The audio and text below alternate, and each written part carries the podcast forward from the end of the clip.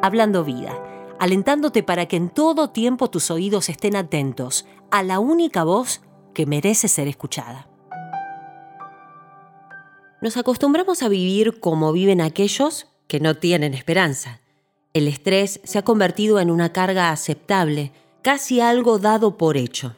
Estrés significa, según el diccionario de la RAE, una tensión provocada por situaciones agobiantes que originan reacciones psicosomáticas, trastornos psicológicos y a veces hasta muy graves. Hemos naturalizado el hecho de vivir así. Es el costo de las metas y los logros que queremos. Eso le susurramos a nuestra alma. Ay, aguanta un poquito más. Tengo que cumplir con otra actividad y ya paramos, ¿eh? Y eso también se lo rogamos a nuestro cuerpo.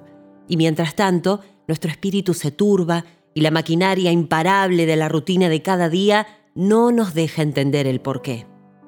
Es hora de respirar. Es hora de parar. Es hora de orar. Orar. Sí, todo el tiempo hay que orar, porque es el aliento de nuestras vidas como hijos en una perfecta unión con nuestro Padre.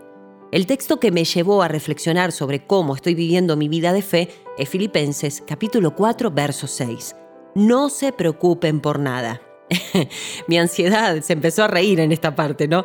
Más bien oren y pídanle a Dios todo lo que necesitan y sean agradecidos. Así Dios les dará su paz, esa paz que la gente de este mundo no alcanza a comprender, pero que protege el corazón y el entendimiento de los que ya son de Cristo.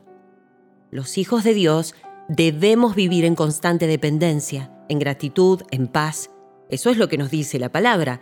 De lo contrario, sería conformarnos a vivir como aquellos que no son de Cristo. Como hijos de Dios, no deberíamos permitirnos vivir como si no lo tuviéramos. La esperanza de gloria viviendo en nosotros. No deberíamos permitirnos vivir como si no tuviéramos acceso a Dios, ese Padre amoroso, fiel, cercano y a su vez creador de todo el universo. No deberíamos permitirnos vivir como huérfanos, cuando somos hijos del buen Padre que es nuestro Dios. Hoy quiero dejarte la bendición de las preguntas, aquellas que si nos tomamos un tiempo para responderlas con sinceridad y humildad delante del Señor, nos van a abrir puertas de sanidad para nuestro cuerpo, alma y espíritu. ¿Te animás a responderlas?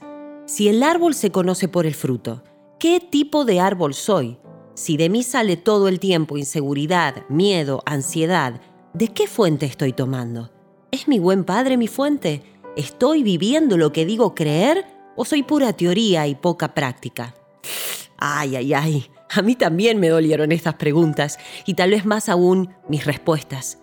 Pero si no somos sinceros y humildes, nos vamos a quedar en el mismo lugar. Esto no es algo para cambiar de la noche a la mañana, pero necesitamos ser intencionales en nuestro caminar con Dios y dar a Él cada día más espacio que a las preocupaciones de este mundo. Por eso, una última pregunta. ¿Ante quién nos vamos a rendir hoy? ¿Ante el estrés o ante Jesús? Hablando vida, orando en todo momento y no rindiéndonos ante el estrés, sino ante Jesús.